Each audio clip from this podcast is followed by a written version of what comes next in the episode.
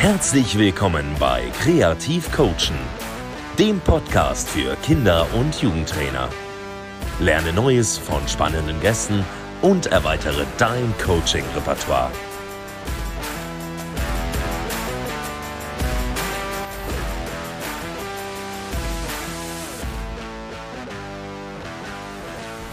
Moin zu einer neuen Folge und dann sage ich herzlich willkommen, Andreas Blessing, und stell dich doch mal den Zuhörern vor.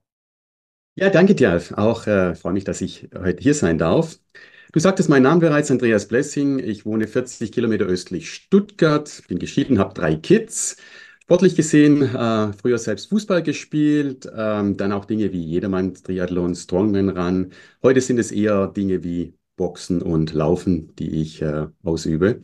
Beruflich gesehen, ja, seit ziemlich genau 30 Jahren zeige ich Menschen und Teams, wie sie ihr Potenzial freisetzen können, unabhängig von der gegebenen Situation, so würde ich es mal umschreiben. Einerseits komme ich aus dem Wirtschaftsbereich, habe BWL studiert, war auch zwölf Jahre im Management, auch Business Trainer in Wirtschaftsunternehmen, dort in den Bereichen Kommunikation, Coaching, Teamentwicklung. Und mein Interesse gab sehr, sehr schnell dem Sportbereich. Ähm, ich bin ausgebildeter Mentaltrainer, habe zusätzliche Aus- und Weiterbildungen, unter anderem in NLP, auch Sportpsychologie, ein Ansatz, der sich Inner Game nennt. Interessiere mich aber auch sehr stark für Quantenphysik und die Neurowissenschaften. Und für mich ist, ja, ich würde es mal so ausdrücken, immer wichtig, wie lässt sich etwas konkret umsetzen? Denn letztendlich, wie heißt es so schön, um mal eine Floskel zu benutzen, die Wahrheit liegt auf dem Platz. Und ähm, ich denke, einer meiner Stärken ist, selbst Dinge zu entwickeln. Die Expertise, ja, würde ich nennen, Handball, Fußball sind ganz klar meine Schwerpunkte. Dort aber auch sowohl Amateur- als auch Profibereich, Jugendbereich, war auch schon in Nachwuchsleistungszentren tätig, ähm, bis hin zum aktiven Bereich. Und vielleicht nur ein Satz, was mich bei Teams einfach begeistert, ist so diese ja, Wechselwirkungen innerhalb einer Mannschaft. Also, dass einfach das Ganze mehr als die Summe äh, des Einzelnen ist. Und ich denke, wenn man dann hört, das spielt eine Mannschaft wie aus einem Guss oder da steht eine Mannschaft auf dem Platz oder, oder ein Team hat gewonnen und ich durfte dazu beitragen, ich gebe zu, da geht mir dann schon das Herz auf. Du leitest ja jetzt schon perfekt zum Thema über. Du sprichst viel über Team, du hast über Teamentwicklung gesprochen und Teamentwicklung soll ja heute auch das Thema sein. Ähm, vorher aber vielleicht einmal, du hast davon gesprochen, dass du auch ursprünglich aus der Wirtschaft kommst. Und da gibt es ja Parallelen zwischen Wirtschaft und Sport. Deshalb würde mich das vorab nochmal interessieren. Was sind die ja, Learnings, die du aus der Wirtschaft mitgenommen hast und dann auf den Sport für dich übertragen konntest? Mhm. Ähm, ich finde, ein ganz wichtiger Bereich in, in, im Wirtschaftsbereich gibt es ähm, üblicherweise sogenannte Onboarding-Systeme. Also was passiert, wenn äh, ein neuer Mitarbeiter an Bord sozusagen kommt, in, in, ins Spiel mit einsteigt sozusagen. Ähm, und das ist ein ganz, ganz wichtiger Teil der Teamentwicklung. Das heißt, es nicht dem Zufall zu überlassen, wie wird dieser Mitarbeiter oder Spieler äh, integriert, sondern das tatsächlich professionell mitzugestalten, denn das ähm, sich einfinden, das sich wohlfühlen, äh, die Strukturen kennenlernen, ist sicherlich ein zentraler Bestandteil.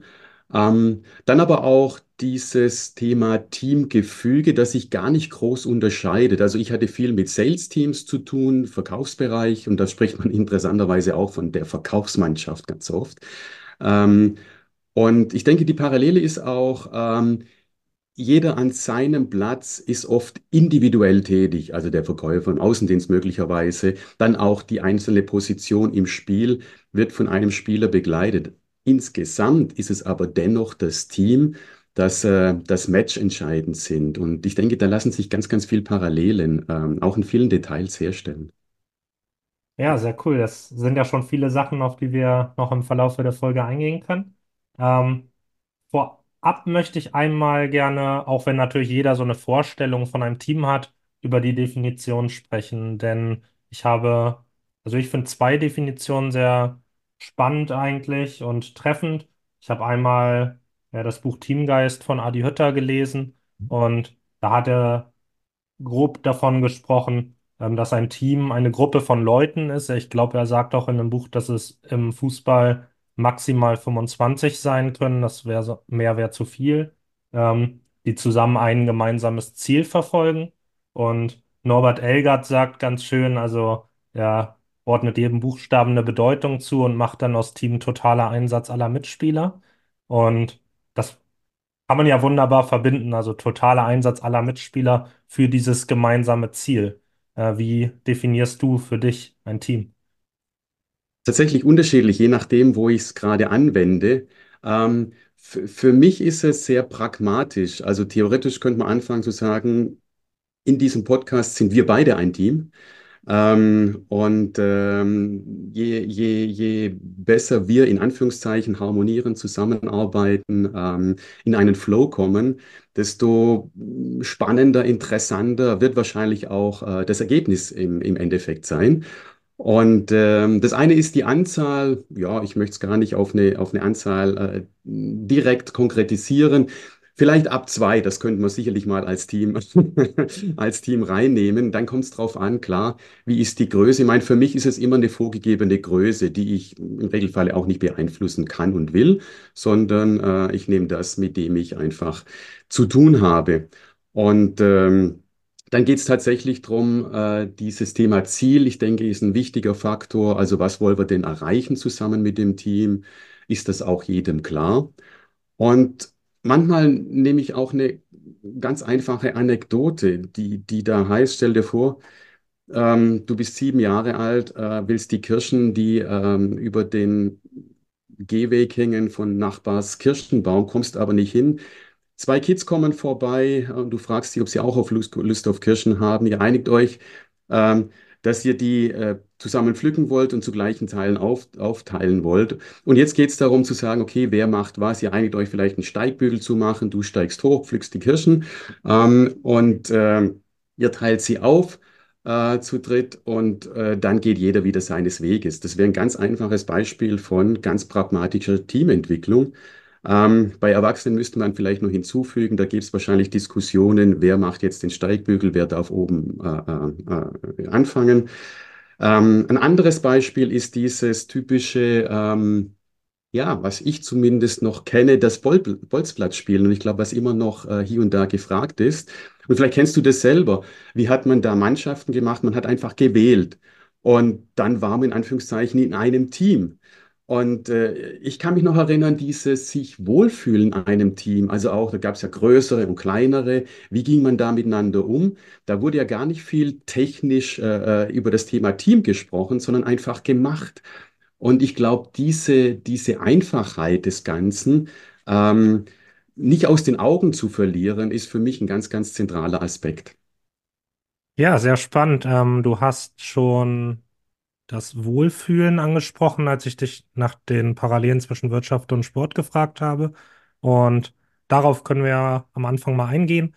Ähm, wie, wie würdest du sagen, also was ist dir wichtig, wenn es darum geht, das Ziel umzusetzen, so eine Wohlfühlatmosphäre ähm, herrschen zu lassen? Und da finde ich dann auch nochmal ganz spannend, ähm, so ein bisschen den, in Anführungszeichen, Widerspruch, weil Thomas Tuchel zum Beispiel, und ich höre es auch immer wieder, sagen, dass gerade im Jugendbereich ähm, das wichtig sei, den Spielern Widerstände ähm, zu bereiten.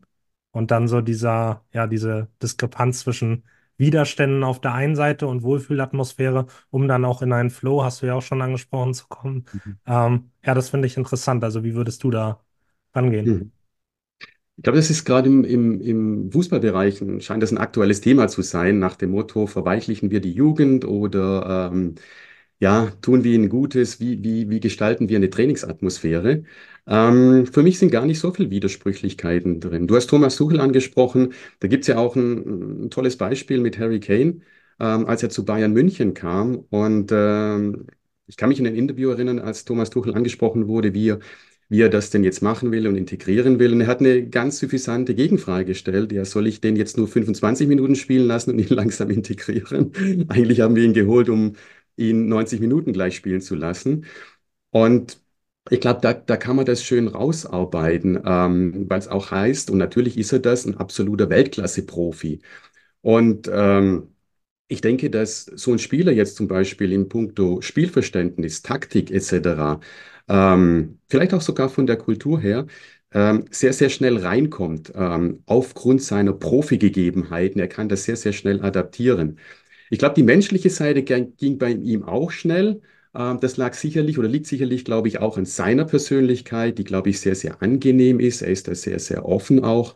Und aber auch von dem, wie er empfangen wurde. Also er wurde ja schon empfangen als Bereicherung. Jetzt stell dir aber vor, du wirst als Konkurrent gesehen, der jetzt zu einer Mannschaft dazukommt. Und vielleicht gibt es drei, vier Spieler, die eher das, die Tendenz haben, den Konkurrent gilt es zu eliminieren. Ähm, dann ist plötzlich eine andere Atmosphäre gegeben. Oder du nimmst Spieler, die vielleicht sogar in jungem Alter ähm, in eine andere Kultur kommen, aus einem anderen Land kommen, die Sprache nicht sprechen. Ähm, dann hast du plötzlich Dinge, die sich sehr, sehr wohl auf diese sogenannte Wie wohl fühle ich mich ausdrücken. Und da wir alle Menschen sind, egal ob Profi oder Amateur, ähm, wirkt sich das immer auch auf diese, ja, sag ich mal, praktische berufliche Seite aus. Im Fußball natürlich eben, wie gut kann ich mein Leistungspotenzial abrufen. Und äh, es gibt ja Beispiele, wenn ein Spieler Heimweh hat, ähm, dann macht das eben etwas. Wenn die Freundin Schluss gemacht hat, dann macht das eben etwas mit dem Spieler, ob er jetzt Profi ist oder nicht. Ähm, das sind jetzt Gegebenheiten, ähm, was ich am Anfang ähm, auch ausdrücken wollte, unabhängig von der Situation. Das heißt, ähm, für mich ist auch dieses Thema Teamentwicklung, mentale Stärke, Uh, unabhängig von der Situ momentanen Situation bin ich oder sind wir als Team in der Lage, unser bestes Potenzial oder unser Leistungsvermögen ähm, voll, voll abrufen zu können. Und beispielsweise jetzt natürlich in, einer, in einem Team, egal ob im Wirtschaftsbereich oder im Sportbereich, für eine Atmosphäre zu sorgen. Ich könnte jetzt wieder das Onboarding dazu nehmen. Ähm, wie gehen wir mit neuen Spielern um? Wie werden die integriert? Welche Werte gibt es in unserem Team? Ähm, welche, vielleicht auch welche Regelungen? Was darf man, was darf man nicht? Ähm, und da können auch Kleinigkeiten dazukommen, um einen kurzen Ausflug zu, zur Handballnationalmannschaft zu machen. Die haben vor kurzem beim Lehrgang gemeinsam gekocht. Das fand ich eine ganz spannende äh, äh, Maßnahme, ähm, weil sie automatisch zeigt, dass solche Dinge ähm, spannend sein können, in den gegebenen Rahmenbedingungen einfach kreativ zu sein. Und da geht es ja schon um die Themen, ähm, ja, Kommunikation, äh, sich absprechen, führen, zuarbeiten, arbeiten, aufteilen und so weiter. Also alles Elemente aus der Teamentwicklung. Und ich glaube auch, wenn man es schafft, ähm, viele solcher vermeintlichen Details in einen Alltag zu integrieren, dann füllt sich etwas sehr, sehr praktisch mit einem Teamgedanke und mit den eben ja, damit verwandten Begriffen wie eben Führung, Verantwortung, Eigenverantwortung, äh, Umgang miteinander, Kommunikation, solche Dinge. Du hast ja, Hilft dir das in der Beantwortung deiner Frage? Du hast jetzt quasi mhm. zwei Faktoren in Bezug aufs Wohlfühlen angesprochen. Das eine würde ich jetzt die Anpassungsfähigkeit nennen, weil du eben davon gesprochen hast, was Harry Kane auch schon selbst mitgebracht hat. Und auf der anderen Seite, wie er empfangen wurde. Und dann bist du ja so auf diese Unterscheidung eingegangen, dass man ihn ja entweder als Konkurrenz ansehen könnte als Spieler oder eben als Teil des Teams und ähm, dann eben zusammen seine Ziele erreichen möchte und ihn dann als Bereicherung dafür ansieht. Und mhm. darüber habe ich zum Beispiel auch mit Christoph Dabrowski, der zu dem Zeitpunkt mhm. Cheftrainer bei Hannover war, jetzt bei Rot-Weiß Essen, äh, gesprochen. Und er meinte, also er hatte dann über das ja, Durchbrechen von Widerständen gesprochen und meinte, dass das bedeutet, also einerseits einen Widerstand zu durchbrechen, aber in der Praxis vielleicht dann auch ähm, den ja, Mitspieler zum Beispiel von seiner Position wegzudrücken. So dass das ein ja, wichtiger Bestandteil auch wäre. Und dann ist das ja eine Herausforderung, vor die man gestellt wird, natürlich gerade je höher das Niveau. Ähm, also, wie mhm. würdest mhm. du mit dieser ja, Herausforderung umgehen? Mhm. Ein spannender Aspekt. Ich würde sie so gut es geht, versuchen zu integrieren, ganz bewusst als Thema zum Thema zu machen. Also konkretes Beispiel. Ähm, Im Profibereich ist es ja gang und gäbe und, und zum Teil ja auch gewollt, dass Konkurrenzkampf entsteht. Das heißt, mehrere Spieler, ob es jetzt zwei oder drei sind, ähm, konkurrieren um einen sogenannten Stammplatz. Und selbstverständlich ist das Ergebnis, ähm, es spielt jemand von Anfang an und jemand anderes nicht. Und äh, meistens führt es zu einer Zufriedenheit und einer vielleicht latenten Unzufriedenheit. Ähm, gleichzeitig kann man es aber auch sehr gut nutzen, indem man einfach Spielern bewusst macht, pass auf, über eine Trainingsleistung ähm, kannst du dich zeigen. Und das Schöne dabei, wenn wir uns im Training gegenseitig nicht schonen, im positiven Sinne meine ich das. Das heißt nicht, ähm, wie sagt man so schön, auf die Socken klopfen, sondern ähm, obwohl, wenn es sein muss, vielleicht auch mal, aber ähm, eine gesunde Herde mitzubringen, sprich, sprich das, was im Spiel einfach auch, ähm, mit dem ich im Spiel konfrontiert werde. Und man spricht ja auch von Trainingsintensität. Das heißt, wenn ich so etwas ähm, reinbringen, als Kultur reinbringen kann, dass ich weiß, ich werde beispielsweise als Abwehrspieler von meinen Stürmern im Training definitiv gefordert, in Anführungszeichen vielleicht sogar mehr gefordert als im nächsten Spiel von den gegnerischen Stürmern, äh, würde dazu führen, dass ich im Spiel ganz praktisch weniger Stresselemente empfinde, weil ich es im Training her, vom Training her einfach gewohnt bin. Das heißt, je mehr ich meine Mitspieler fordere, fördere ähm, oder fordere, desto mehr fördere ich sie. Das heißt, ich tue der Mannschaft Gutes. Also die Spieler zu schonen, ähm, hieße die Mannschaft zu schwächen. Umgekehrt könnte man sagen, diese positive Kultur zu integrieren, tatsächlich, und das könnte man Widerstände nennen, ähm, einfach Widerstand zu bieten, ganz praktisch zu sagen, auch als Stürmer, äh, wenn ich Verteidiger bin im Training, du kommst hier eh nie vorbei. Ähm, und, und dann muss der Stürmer eben schauen, wie gut kann er sein Potenzial freisetzen, kreativ werden, was kann er tun. Also ich helfe meiner Mannschaft dadurch. Und wenn ich nur ein Beispiel machen darf, ganz konkret, ähm, das war eine Jugendmannschaft, B-Jugendbereich, ähm, lässt sich aber sehr gut übertragen. Du kennst vielleicht diesen Satz nach einem ich sage mal, miserablen Spiel. Ähm, wir hatten einen gebrauchten Tag. Und das war ganz, ganz spannend. Ich durfte montags in der, in der Analyse dabei sein und hatte da auch meinen Part und hatte die Spieler dann einfach gefragt, ähm, nach dem Motto, was heißt denn gebrauchten Tag? Ja, konnte die Leistung nicht abrufen, bin ich gut ins Spiel gekommen, Punkt, Punkt, Punkt. Meine Frage war dann, wie wahrscheinlich ist es, dass es von, und dann nennst du die Anzahl der Spieler, äh, die eben gerade die Fußballmannschaft hat. In dem Falle waren es äh, 18 äh, Spieler insgesamt, aber damals hatten, äh, glaube ich, 14 gespielt. Wie wahrscheinlich ist es, dass 14 Spieler gleichzeitig einen schlechten Tag haben? Und die Antwort war dann tatsächlich, naja, eher unwahrscheinlich. Und das ist tatsächlich so. Also wenn ein, zwei Spieler gleichzeitig mal einen schlechten Tag haben, drei ist es viel. Und die Frage war dann, was ist mit dem Rest passiert? Die sind ja nicht schlecht ins Spiel gekommen. Und das ist auch eine Form von Anpassung. Das heißt, ich passe mich dem schlechten Spiel an, ähm, unbewusst. Das mache ich natürlich nicht absichtlich, dass vielleicht ich von ein, zwei Mitspielern jetzt, jetzt mitbekomme. Und wir haben einfach daraus, ich kürze es ab, eine Trainingseinheit gemacht, auch vom Bewusstsein, vom Mentalen her, zu sagen, wir können das jetzt als Alibi stehen lassen oder wir können jetzt ähm, etwas daraus lernen, dass uns das in Zukunft nie wieder passiert. Sprich, und dann haben wir weitergearbeitet, wie kann man denn wenn ich denn tatsächlich schlecht ins Spiel kommen sollte, was kann ich jetzt tun und was kann auch die Mannschaft tun, damit wir einfach den berühmten Schalter tatsächlich ja wieder in die andere Richtung kriegen. Aber dazu, also ich habe ja mit Andreas Bosch auch im Podcast gesprochen mhm. über Flow und dann in dem Fall über Teamflow. Und ähm, dann ist es ja eigentlich, also du hast es jetzt anpassen genannt, aber dann ist es ja eigentlich, wenn man darüber nachdenkt, gar nicht so abwegig eigentlich, dass wenn man sagt, also Andreas Bosch hatte gesagt, es fängt beim Trainer an. Wenn der Trainer im Flow ist, dann hat das schon Einfluss auf die Mannschaft. So, und jetzt stelle ich mir vor, ähm, die Mannschaft merkt, ähm, okay, die sind heute richtig gut drauf, der Pass sitzt, ähm, richtig gute Passschärfe, schön. Ähm, so, das steckt mich ja auch irgendwie an. So, und das gibt mir Sicherheit und dann spiele ich besser. Und das kann natürlich auch andersrum stattfinden, dass ich mich durch die Leistung meiner Mitspieler verunsichern lasse. Also könnte man vielleicht sagen, dass die nicht von Beginn an irgendwie einen schlechten Tag haben, aber dass natürlich das im Spielverlauf so eine Dynamik dann einfach ja annehmen kann.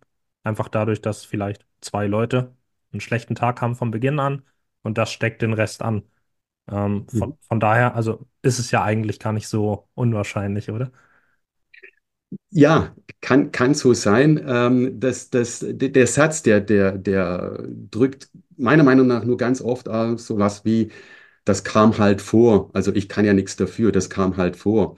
Was, was, was, wenn man es weiterspinnt, logischerweise heißt, es kann auch wieder vorkommen, weil ich es ja nicht unter Kontrolle habe. Ähm, ich hoffe mal, dass es selten vorkommt, gar nie, aber jetzt, jetzt mal ganz, ganz blöd äh, äh aufgemacht, stell dir vor, ähm, in jedem Spiel nehmen sich zwei, drei Spieler abwechselnd ihren schlechten Tag, ja. Dann wird es eine schwierige Saison, wenn sich die anderen da einfach mit reinfallen lassen. Und umgekehrt, ähm, es gibt ja immer wieder auch Spieler, manchmal wird nach diesen Spielern auch gerufen, die sich davon eben, ich nenne es mal, nicht anstecken lassen, die einfach völlig egal, was um sie herum passiert, diejenigen sind, die die anderen mitziehen. Da geht es ein bisschen in den individuellen Bereich rein, aber für mich gibt es die, diese drei Unterscheidungen. Also nach dem Motto, wenn es nicht läuft, ähm, wer fängt damit an? Also ohne dass wir das jetzt analysieren müssen. Ähm, wer lässt sich einfach mitziehen und wer bleibt? Beziehungsweise umgekehrt, wer sind diejenigen, an denen sich die anderen wieder aufrichten können, was wir dann ja auch durchaus Führungsspieler nennen können. Ähm, und das müssen nicht unbedingt die fußballerisch besten Spieler sein. Manchmal sind die so hilfreich, weil sie einfach von ihrem von ihrer Standhaftigkeit, von ihrer Festigkeit, wie so ein tatsächlicher Fels in der Brandung sind ähm, und das den anderen ermöglicht, wieder in ihre, in ihre Spur, in ihre Spur zu kommen. Ähm, und das kann ja auch wechseln. Ich meine, du hast es ja miterlebt, dass das Phänomen, das vor kurzem auch angesprochen wurde bei äh, äh Borussia Dortmund, diese Diskrepanz zwischen Bundesliga und Champions League. Da hast du es innerhalb von einer Mannschaft äh, nicht vorhersehbar, aber du weißt, was ich meine. Also fast schon Champions League immer, immer top abgerufen und Bundesliga weiß man nie so genau, was passiert. Ähm, und das ist ja, das ist ja fast noch spannender, dass du sagst, es, es ist jetzt sozusagen sogar wettbewerbsabhängig, ja. Und da merkst du, wie viel tatsächlich Psychologie da einfach dabei ist. Denn fußballerisch hat sich ja ähm, wer auch immer der Fußball-Bundesliga-Gegner ist und wer der Champions League-Gegner ist, fußballerisch hat sich die Mannschaft ja in keinem Tick verändert. Ja, ja, ist ein spannender Aspekt. Also Saarbrücken ja auch, die gerade der Pokalschreck sind. Ähm, mhm. Finde ich ganz mhm. spannend. Und du sagst oder nennst da einen wichtigen Aspekt oder zwei. Also einmal das nicht als Ausrede zu nehmen, finde ich mhm. ganz wichtig. Und eben auch sich bewusst zu machen, dass man die Kontrolle darüber hat. Also da wird ja, ja dann viel, also das ist die Definition von mentaler Stärke, die ich jetzt kenne, dass das eben bedeutet, in der jetzigen Aktion zu denken. Also nicht an äußere Faktoren, was gerade war, was jetzt, was passiert, wenn ich jetzt diesen Fehler mache, sondern jetzt mhm. in der Situation zu bleiben, was ich jetzt beeinflussen kann und sich dazu sagen, ich habe jetzt die Kontrolle und ich kann Einfluss auf den Spielverlauf nehmen, unabhängig davon, ob jetzt vielleicht auch ein paar Mitspieler mal gerade nicht performen. Und ich mhm. kann dann auch die Leistung meiner Mitspieler wieder beeinflussen. Also mhm. diese Kontrolle sich bewusst zu machen, finde ich ganz wichtig. Ähm, du hattest noch die Aufgabenverteilung am Anfang angesprochen. Ähm, da würde ich auch gern nochmal drauf eingehen. Es gibt ja auch so ja, verschiedene Führungsstile, ähm, dass Trainer unterschiedlich stark ihre Spieler dann auch mit einbeziehen. Wie stellst du dir in so einem Team im Fußballkontext eine optimale Aufgabenverteilung vor. Das spielt ja einmal die Aufgabenverteilung zwischen Trainern und Spielern eine Rolle und aber mhm. ja auch innerhalb eines Trainerstabs. Ähm, ja, ich denke, da gibt es in der Praxis viele unterschiedliche, äh, ähm, ja, tatsächlich Ansätze beziehungsweise Ausführungen. Ähm, für mich tatsächlich ist es wenn, wenn, wenn ich dazukomme, dann, dann sehe ich mich als, als, wie soll ich sagen, Teil des Trainerstabs. Assistenztrainer des Headcoaches sozusagen, ähm, der die Fäden in der Hand hat und ähm, es gibt dann entsprechende Aufgabenbereiche, die verteilt werden. Also beispielsweise die mentale Stärke oder diese Teamstärke. Ähm, könnte dann ein Part sein, so wie der Athletiktrainer eben oder die Athletiktrainer für die körperliche Fitness zuständig sind und der Torwarttrainer, die Torwarttrainer für die Stärke der Torhüter zuständig sind. Ähm, aber das Ganze darf natürlich, muss natürlich in ein, sage ich mal, Konstrukt münden, in einen Prozess münden, ähm, der, der Hand und Fuß hat, sodass alles sauber zusammenläuft und natürlich auch glaube ich, viel Kommunikation auch unter den, den, äh, innerhalb des Trainings, Trainerstabs wichtig ist, ähm, dass man weiß, ähm, was der andere macht. Und oft gibt es ja schöne Verknüpfungen. Also gerade vom Athletik- und Mentalbereich gibt es wunderbare Verknüpfungen. ähm, ob es jetzt im Kognitionsbereich ist oder, oder ähm, in anderen Bereichen, äh, wo man sich wunderbar absprechen kann. Ähm, von, von dem her ähm, ist das ein Bereich. Den Führungsbereich sehe ich eher entwicklungsabhängig. Und zwar ähm, für mich ist, ist, ist, ist die Führung abhängig, in welcher Phase befindet sich mein Team. Also gar nicht so sehr, welche Führung bevorzuge ich als, als Trainer, sondern was braucht das Team. Und äh, sicherlich haben wir alle gewisse Vorlieben, von denen wir herkommen, äh, das, das ist klar. Ähm, aber die kann man natürlich anpassen. Ich mache dir ein Beispiel. Wenn ein Team zusammenkommt, das ist gar nicht mal wichtig, Saisonbeginn ist so ein Klassiker. Ähm, weil unabhängig davon, ob jetzt neue oder wie viele neue in eine Mannschaft kommen, eine Mannschaft kommt wieder neu zusammen, die Rollen werden neu verteilt sozusagen, die Aufgaben neu verteilt. Das ist so klassisch, äh, wo es ganz, ganz stark äh, darum geht, eher einen direkten Führungsstil an den Tag zu legen. Da geht es darum, ähm, ja, da geht es um Rollen, Aufgabenverteilung, Zieldefinition, Werte. Wie sind die Rahmenbedingungen? Ja, und äh, das kann sicherlich teilweise mit der Mannschaft besprochen werden, aber da ist sicherlich viel Vorstellung auch des Trainers oder des Trainerstabes dabei, die dann einfach mal gegeben werden. Und diese Dinge sind auch wichtig, weil sie ein Gerüst für die ganze Saison sein können. Also gerade in kritischen Phasen finde ich es immer wieder wichtig, äh, die Ziele, die Werte und so weiter immer wieder hervorzuholen. Wenn man jetzt die andere Seite nimmt, nehmen wir mal an, äh, wir haben es alle zusammen geschafft, dass das Team in eine Phase, ja, in so einen Teamflow kommt, wo man merkt, das Team regelt viel von alleine. Ähm, und, und beispielsweise auch Konflikte werden ganz, ganz oft äh, innerhalb des, des, des, des Teams super geregelt. Da merkt, das sind so Indizien, das Team ist, ist einen tollen Flow. Ähm, da muss ich als Trainer gar nicht viel eingreifen. Also da kann ich ganz, ganz viel laufen lassen. Äh, da ist eher so ein bisschen Feintuning, ja. Und so gibt es eben unterschiedliche Phasen. Ein Team kann auch mal in eine, in eine Krise kommen beispielsweise. Und, ähm, und da ist manchmal die Gefahr eher sogar, vielleicht im Führungsstil, ähm, ja, wirklich buchstäblich daneben zu liegen. Also ein konkretes Beispiel wäre, wenn ich vielleicht eher lockeren Führungsstil habe und merke, die, die, die, die Mannschaft kommt in eine Krise, mache ihr vielleicht sogar Vorwürfe, dass sie ihr Potenzial nicht umsetzen kann, dass sie die Trainingsleistung nicht auf den Platz bringt, dass das Engagement nicht so stimmt. Hm, dann kann man vielleicht auf die Idee kommen, sehr schnell in, in, in einen eher autoritären Führungsstil umzuswitchen, was die Situation meistens noch schlimmer macht und die Krise eher verstärkt. Ähm, und wenn man dann gute Erfahrung damit gemacht hat und auch weiß, dass Krisen beispielsweise eher einen, einen, coachenden Stil, sag mal, hilfreich äh, äh, oder dass das für die, für die, für die Situation hilfreich ist, äh, indem die Konflikte tatsächlich ähm, raus dürfen, indem die Plattform dafür gegeben wird, indem vielleicht ich mich als Trainer selber mal ähm, ak oder akzeptiere, dass ich in die Kritik gerate und zeige, dass ich souverän damit umgehen kann, dann kann das ein tolles Signal an die Mannschaft sein. Und das ist sicherlich auch manchmal eine Situation innerhalb der, der Führung, wo man merkt, manchmal ist es total angenehm, manchmal ist eine Position, wo, wo es einfach nur Spaß macht. Ähm, und manchmal ist man vielleicht selber, ja, so ein Stück weit auch Zielscheibe, wo man merkt, wow, da komme ich auch vielleicht auch in meiner Rolle als Mentalcoach durchaus ins Schwitzen, ja, weil äh, die Mannschaft vielleicht Anforderungen stellt oder der Meinung ist, das, was wir machen, das greift so im ersten Moment noch gar nicht oder macht denn das alles seinen Sinn? Also wo man dann merkt, das ist so eine Phase, ähm, die ich dann als Krise bezeichne, wo dann eben Indizien sind, dass einfach viel in Frage gestellt wird. Und das ist aber grundsätzlich nicht schlecht, kann sogar eine ganz natürliche Teamentwicklungsphase sein, wenn wir es schaffen, die relativ kurz zu halten, ähm, schauen, dass die Mannschaft da schnell wieder rauskommt, dann kann sogar ein ganz, ganz stabilisierender Faktor daraus entstehen.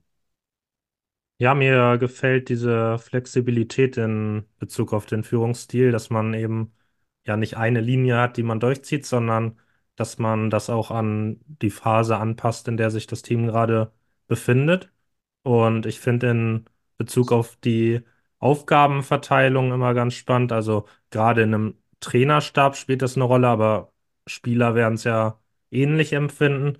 Ich finde immer so, also vielleicht der erste Aspekt, so mit Überschneidung von Aufgaben, okay, dann vielleicht diese, also mehrere Spieler, die auf derselben Position spielen, wäre es dann bei Spielern Ähm, und bei Trainern finde ich es auch relativ schwierig, teilweise die Aufgabenverteilung so klar zu machen, dass man sagen kann, das ist meine Aufgabe, das ist deine, weil irgendwie gibt es immer eine Überschneidung, weil die Dinge hängen ja miteinander zusammen. Ja, Und ja. dann spielt das ähm, Thema Wertschätzung in dem Kontext einfach eine Rolle, ähm, dass wenn Trainer innerhalb eines Stabs da unterschiedliche ja, Vorstellungen haben, dass es da dann eben auch zu Konflikten kommen kann, was sich dann ja auch potenziell auf die Mannschaft auswirken kann. Also dieses Thema Aufgabenverteilung, ja, finde find ich schwierig. Also vielleicht gehst du noch mal auf diesen Aspekt Mhm. ein mit diesen Überschneidungen innerhalb der Aufgaben. Ich denke, Klarheit ist ein Stichwort, das ganz wichtig ist, ähm, um wieder den Bezug zum Wirtschaftsbereich zu machen. Ähm, dort wird ja gern mit sogenannten ähm, Rollenbeschreibungen äh, gearbeitet. Das heißt, ähm, wenn ich in eine Position komme, dass ich, ähm, jetzt sage ich mal, äh, etwas in die Hand bekomme, ähm, wo drauf steht, was meine Aufgaben sind und äh, was von mir verlangt wird.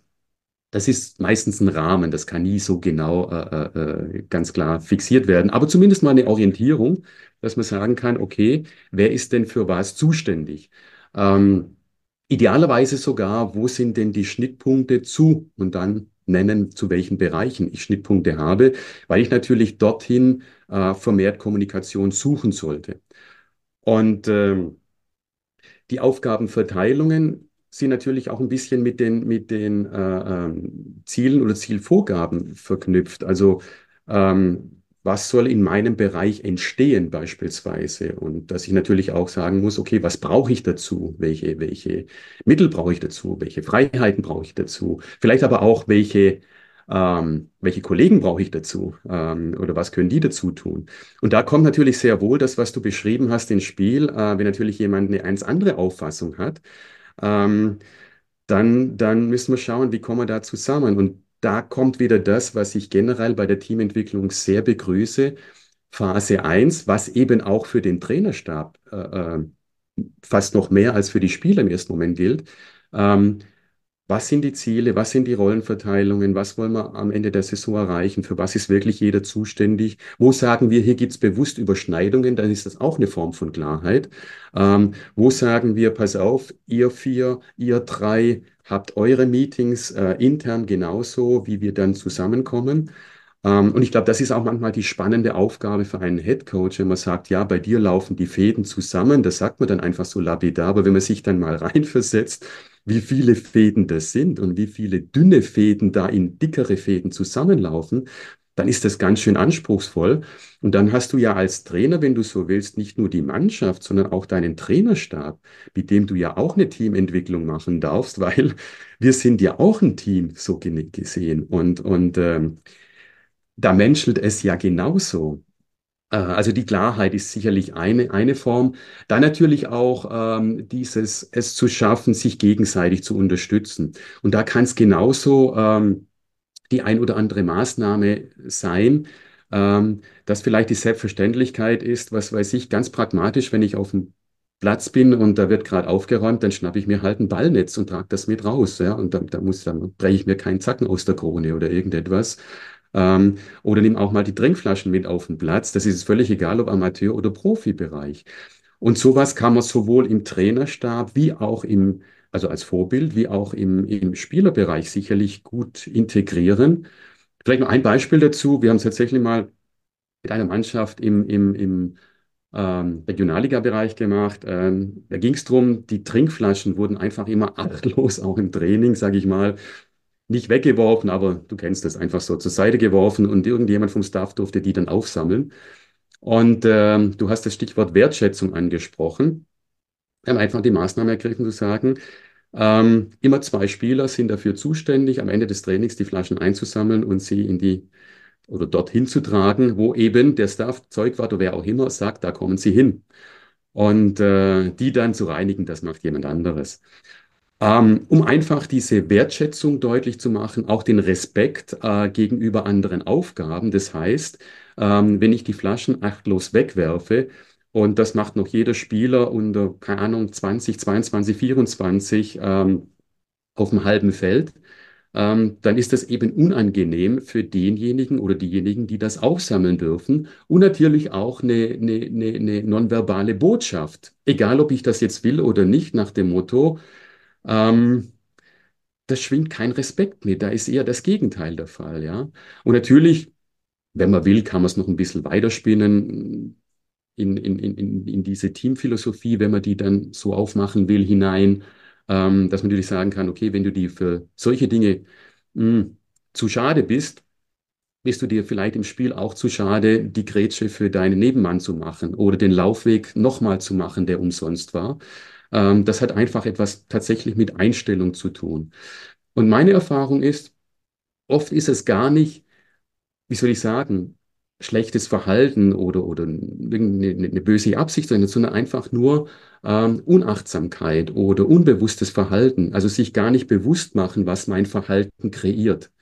Und in diesem Bewusstmachen, was mein Verhalten kreiert, kann bei vielen Menschen, oder ist meine Erfahrung, bewegt sich bei vielen Menschen etwas, weil dann vielleicht so der Satz kommt, ähm, oh, so habe ich das noch gar nie gesehen, den ich nicht zum ersten Mal hören würde. Und oh, so habe ich das noch gar nicht gesehen, ist einfach eine Möglichkeit, eine Veränderung äh, herbeizuführen.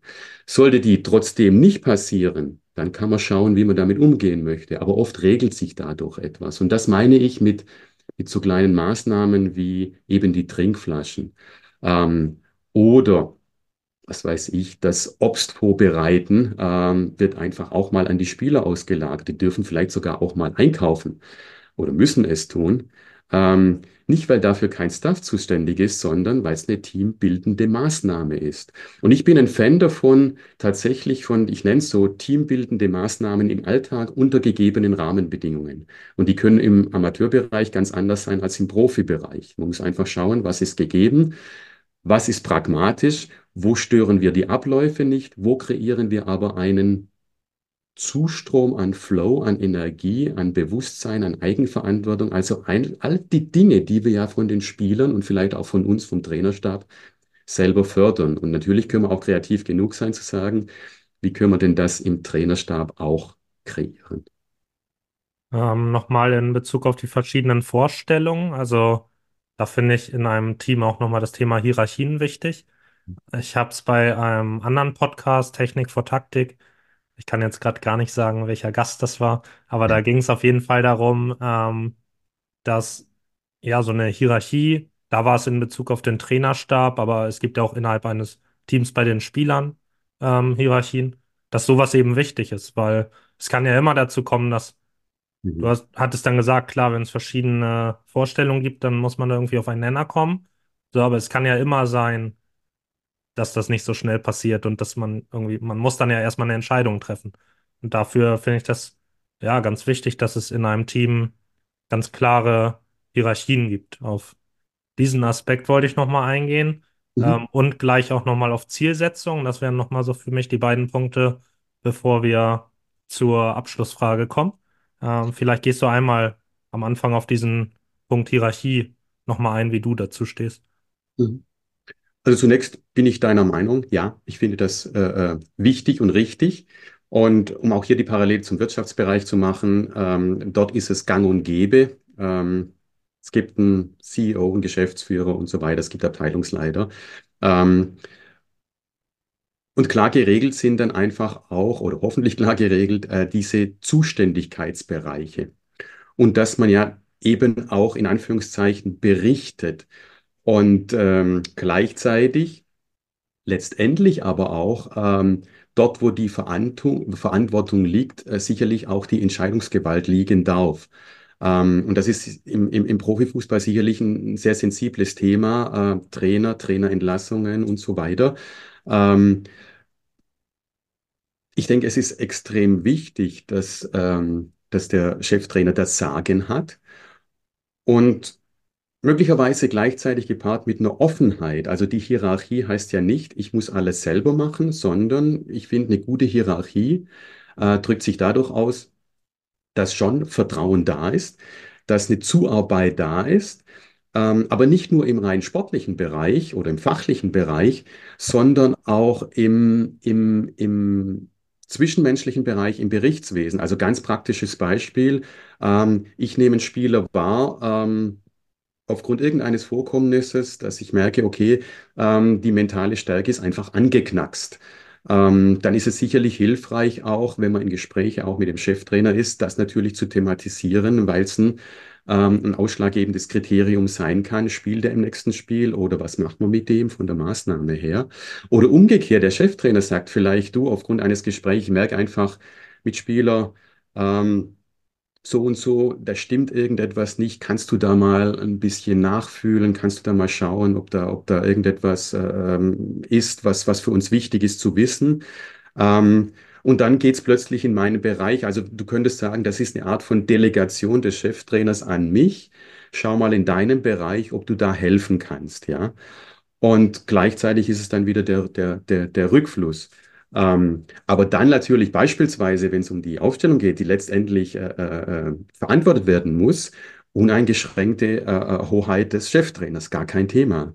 Und ähm, es ist ein bisschen vielleicht auch das Verständnis, ähm, ja, das dann auch zu akzeptieren, zu sagen, das ist so. Und ähm, dann kann sicherlich auch mal sein, dass vielleicht Meinungen auseinandergehen. Und das darf ja auch sein. Ich glaube, auch ein Cheftrainer, ähm, der, der, der äh, äh, äh, einfach weiß, was er kann, ähm, wird es eher schätzen, dass nicht alle nur Ja sagen, sondern auch mit ihren Punkten kommen und die auch argumentieren können. Und das bietet ihm ja auch ein viel, viel besseres Entscheidungskriterium, viele Aspekte einfließen lassen zu können, und zwar ganz fundiert, um dann eine Entscheidung zu treffen. Und wenn ich aus meinem Bereich sagen würde, ich würde es gern anders machen, dann habe ich die trotzdem zu akzeptieren. Punkt. Das ist so. Und natürlich auch ganz loyal mitzutragen. Ähm, um gleichzeitig aber auch dem Aspekt Rechenschaft äh, zu, zu, zu, zu geben, zu sagen, okay, möglicherweise fließen da noch viele, viele andere Aspekte ein, die ich so noch nicht gesehen habe oder die ich nicht gesehen habe, aber der Cheftrainer hat noch folgende Informationen beispielsweise. Und ganz offen gesprochen, ja, ich finde auch, ähm, er muss nicht alles erklären, er muss nicht alles argumentieren, sondern kann einfach sagen, auch hier und da, so ist es. Punkt. Ja, das sollte vielleicht nicht jeden Tag immer passieren, dann ist es auch das Gegenteil, aber das Recht hat jeder. Und das ins Spiel reinzutragen, ähm, auch im Spiel, denke ich, darf das sein. Ähm, dass sicherlich auch eine Form von Hierarchie äh, ähm, entsteht, die ganz hilfreich sein, sein, sein darf oder sein kann. Man kann anfangen, die vielleicht ein Stück weit zu kreieren, indem ich beispielsweise einen Spielführer bestimme. Nicht wählen lasse, sondern bestimme. Das ist ein ganz klarer Akt. Und den Mannschaftsrat vielleicht bestimme. Dann, dann habe ich natürlich ganz klar Einfluss genommen. Ähm, und Spielführer und Mannschaftsrat, das ist schon Ausdruck auch einer Hierarchie. Gleichzeitig gibt es aber auch Spieler wie hm, möglicherweise bleiben wir bei meinem Thomas Müller von, von, von, von Bayern München, der, der sicherlich auch eine ganz starke ähm, ein starkes verbindendes Element meiner Meinung nach darstellt, ähm, indem er einfach tatsächlich ähm, Spieler zusammenführen kann, dazu beitragen kann, dass ein Team auch harmoniert, etwas auch reinbringen kann, durchaus auch Dynamik, also durchaus auch Lautstärke, solche Sachen. Ähm, und natürlich auch zu schauen, wie viel Akzeptanz hat so, hat ein Spieler. Und das ist sicherlich immer wichtig. Ich finde, Hierarchie und Akzeptanz das ist, die Idealform ist, wenn das Hand in Hand geht. Also wenn ich, wenn ich akzeptieren kann, dass ich überstimmt werde, wenn ich akzeptieren kann, ähm, dass jemand das letzte Wort hat, weil ich einfach diesen Menschen respektiere und natürlich auch seine, äh, seine Expertise einfach respektieren kann. Das ist immer, immer, immer klasse. Und glaube ich, wenn sich so eine Hierarchie aufbaut und auch junge Spieler lernen, sich da reinfallen zu lassen, zu sagen, natürlich darfst du auch einen älteren, in Anführungszeichen erfahrenen Spieler herausfordern in seiner Position, das sollst du sogar. Ähm, das heißt aber noch lange nicht, dass es nicht in anderen Ebenen Dinge gibt, die hast du einfach zu akzeptieren. Punkt. Und das muss man jetzt ein bisschen auch bei den Mannschaften schauen, ob es jetzt dann die Dinge sind, dass die, die neu zur Mannschaft kommen oder die jungen Spieler gewisse Aktivitäten ausführen dürfen, die die Älteren nicht mehr tun müssen. Das muss man immer ein bisschen schauen, aber das, das kann durchaus auch seinen Reiz haben. Das immer, wenn man das charmant ein, einfließen lässt. Und um dein Stichwort Zielsetzung aufzunehmen, ich denke, es hat eine ganz, ganz großen, große Auswirkung auf das Thema wie, wie, wie, wie gut oder wie, wie effizient können wir unsere Ziele erreichen, umsetzen.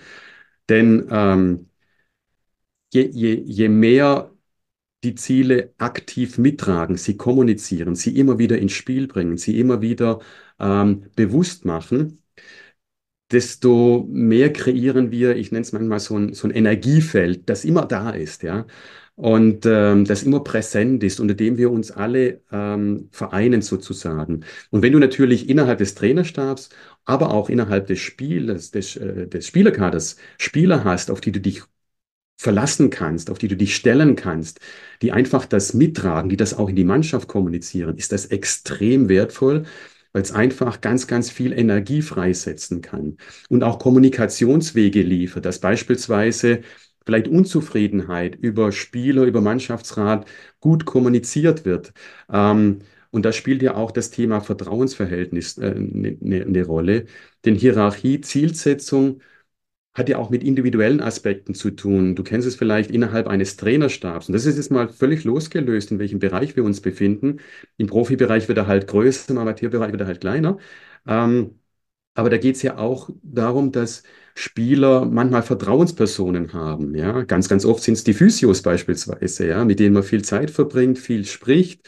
Das kann in meinem Bereich sein, durch das, dass man vielleicht auch sehr persönlich wird, dass da viel Offenheit da ist. Es kann im ganz anderen Bereich sein, dann, dann ist es der Athletiktrainer, der plötzlich der, der, der Favorit eines Spielers ist.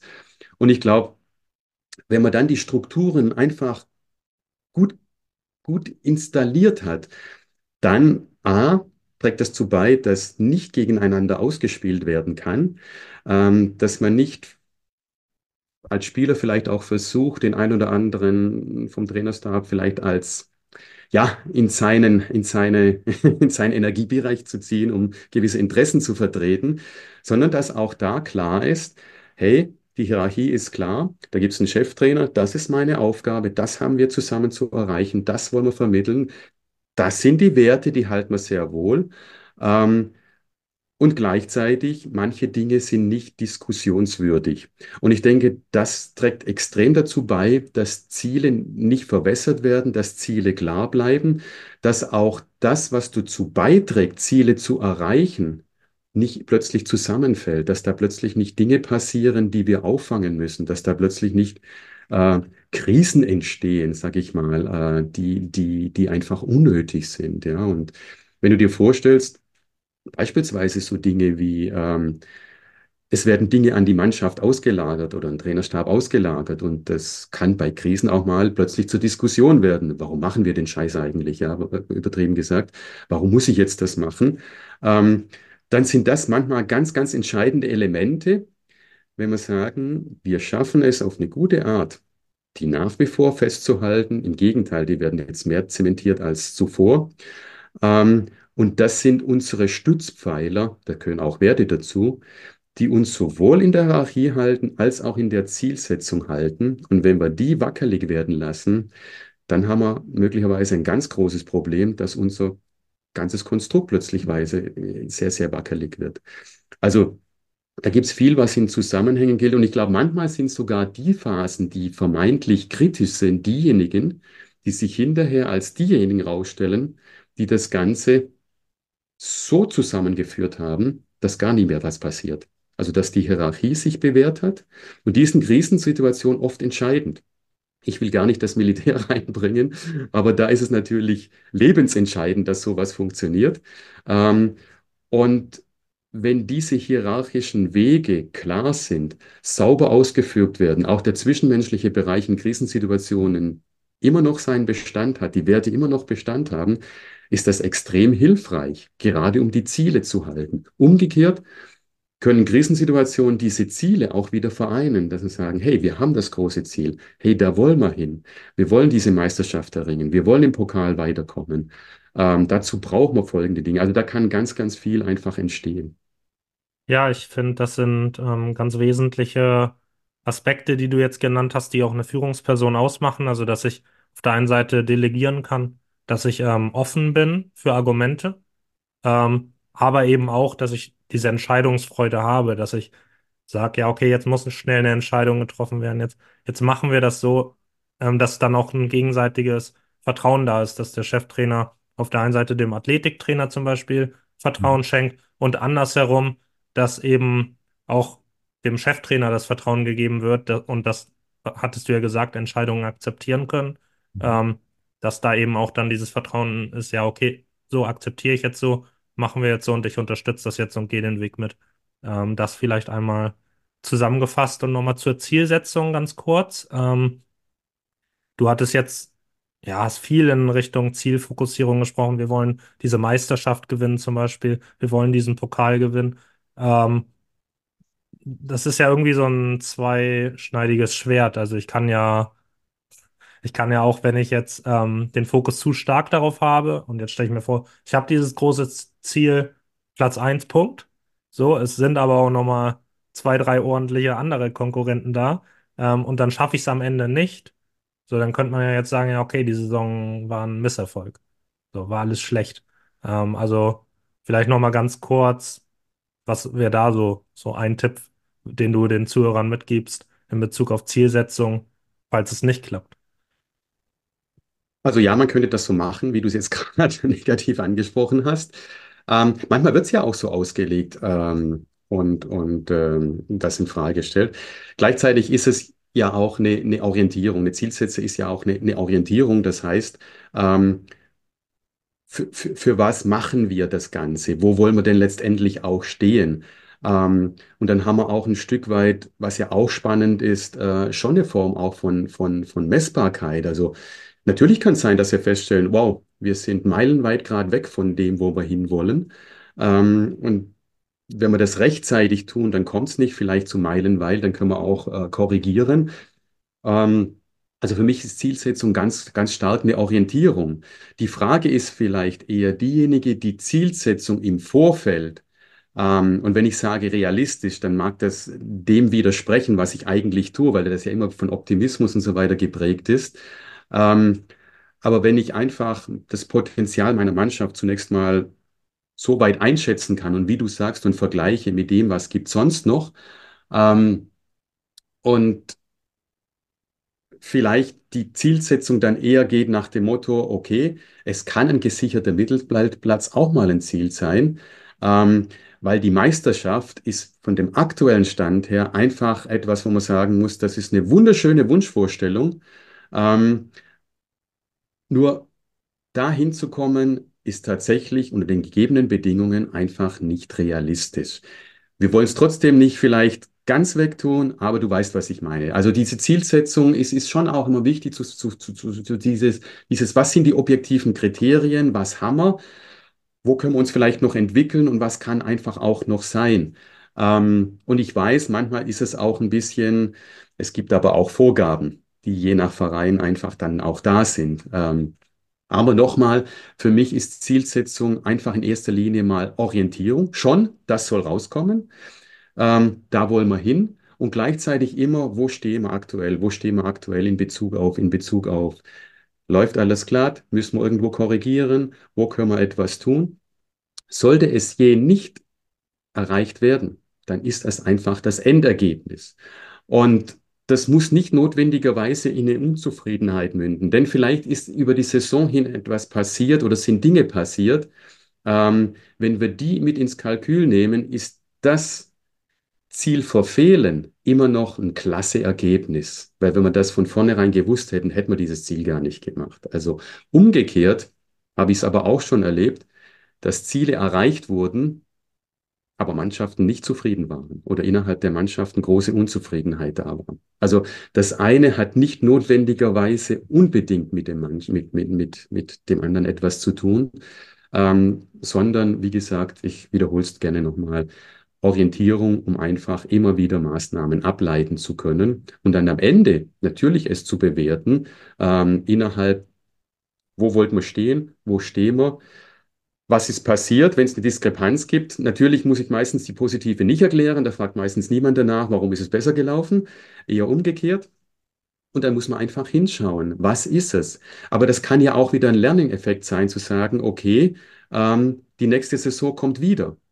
Und wenn man natürlich drei Saison hintereinander ständig dahinter zurückbleiben, dann ist es ein anderer Aspekt, den man dann mal ins Kalkül ziehen muss, wie man sagen muss, okay, wir kommen immer näher ran, wir haben es wieder verfehlt, aber wir sind auf Schlagdistanz. Und jetzt, ich glaube, jetzt sind wir soweit, jetzt sind wir soweit. Also von dem her will ich das gar nicht so statisch sehen, sondern als, als, als Dynamik, äh, wie, wie so ein, wie so ein, ähm, ja, wie soll ich sagen, so, so, so die Bergspitze, äh, der man immer näher kommt. Aber wir wissen bei Saisonbeginn noch nicht, was auf halber Höhe sein wird. Das können wir gar nicht vorhersehen. Wir müssen einfach umgehen mit dem, was passiert. Und ähm, wenn uns zwei Spieler ausfallen, die Leistungsträger sind, die wir nicht kompensieren können, ähm, dann ist das sicherlich etwas, wo man sagen muss, okay, das ist ein Pfund. Kriegt man das über das Team hin? Ja, nein. Können wir neue Nachverpflichtungen machen? Ja, nein. Ähm, solche Sachen, also die man einfach nicht vorhersehen kann. Wir können nur schauen, dass wir das Bestmögliche Schritt für Schritt machen und einfach das, was wir im nächsten Moment wieder vorhersehen können, dass wir das wieder gut bearbeiten. Ähm, ja, finde ich auch ähm, wichtig, diesen Aspekt mit der, also es ist ja eine Langfristigkeit letztendlich. Es gibt nicht nur diese eine Saison. Ähm, und ich kann natürlich im Saisonverlauf feststellen, ich erreiche mein Ziel nicht. Ich passe es an. Das finde ich auch wichtig, dass es eben eine Orientierung ist, dass ich ein Ziel anpassen kann, kurz- oder mittelfristig. Und dann eben das bewerte und schauen kann, okay, was fehlt jetzt, damit ich nächste oder übernächste Saison dieses Ziel erreiche, Mhm. dass man eben nicht diese statische, diese eine Saison hat, sondern auch so eine Mhm. Langfristigkeit in der Zielsetzung, was natürlich irgendwo im Profibereich ein bisschen schwieriger ist, so schnell wie die Trainer gehen. Aber ähm, ja, gerade im noch nicht ganz so hohen Bereich hat man ja auf jeden Fall diese Zeit. Und es gibt ja auch im Profibereich diese Beispiele von Trainern, die ein bisschen länger da sind, wie Christian Streich zum Beispiel Definitiv. oder Pep Guardiola, Jürgen Klopp, die bleiben ja dann doch ein bisschen. Genau. Ähm, dann kommen wir zur Abschlussfrage. Ähm, und die ist die Frage nach deinem schönsten Moment als Trainer oder im Coaching. Ja, das ist wahrscheinlich die Standardantwort, da gibt es viele. Ähm, ach, ich nehme das den ersten Impuls. Für, für, für mich ist immer ganz spannend, wenn, wenn ähm, ich habe es mal angesprochen, diese Teambuilding-Maßnahmen im Alltag greifen. Und ein ganz konkretes, konkretes Ergebnis war mit einer äh, äh, Mannschaft Folgendes zu vereinbaren. Wir beginnen ein Training mit dem Spielerkreis, der normalerweise vor dem Spiel gemacht wird.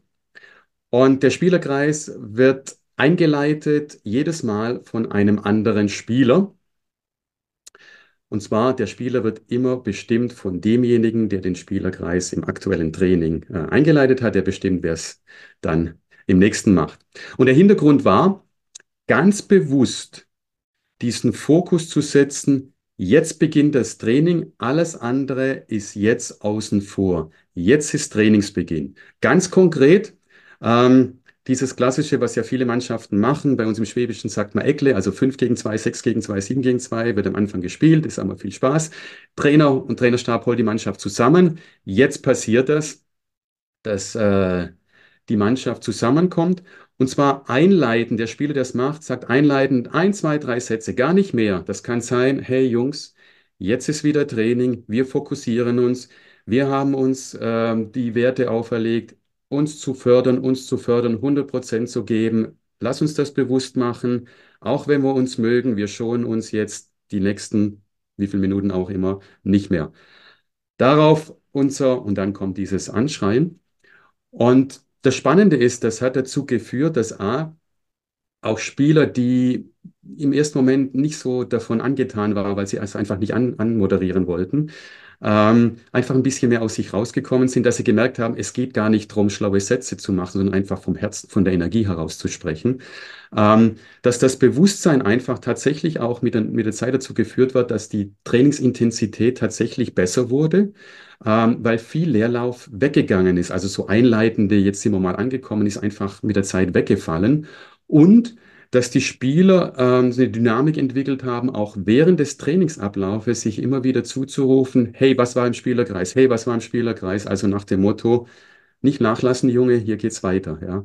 Und das einfach miterleben zu dürfen, dass Dinge dann tatsächlich fruchten, und das war dieser konkrete Bereich jetzt.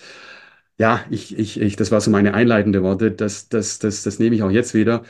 Merkst vielleicht, das, das, das lässt einfach mein Herz aufgehen, wo ich merke, wow, genau, das ist der Grund, warum ich das mache. Ja, äh, sehr cool auf jeden Fall. Echt spannend. Und ähm, dann vielen Dank, dass du dir heute die Zeit genommen hast. Und für die Zuhörer auch wieder, ich ähm, habe noch einige Aufnahmen auch schon in Planung, äh, viele Zusagen. Das heißt, da könnt ihr euch auf viele neue Folgen freuen und dann hören wir uns beim nächsten Mal.